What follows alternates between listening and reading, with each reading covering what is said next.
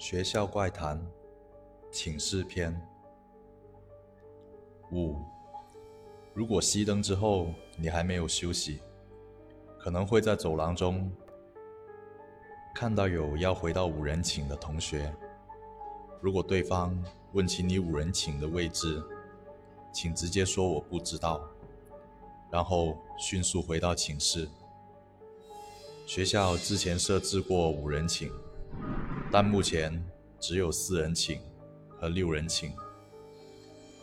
如果同学执意纠缠不放，请带对方去一楼保安室，学校的保安会帮你解决这个问题。六，如果在第二天起床的时候发现窗户位置有爪痕，别怕，只是学校的小松鼠。请立刻报告楼下的保安室。七，白天寝室楼道门不关闭。白天寝室楼道门不关闭。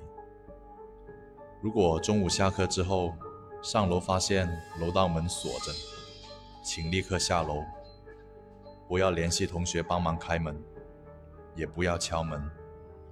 如果已经敲门并有人回应，请用最快的速度离开这栋楼，到保安处寻求帮助。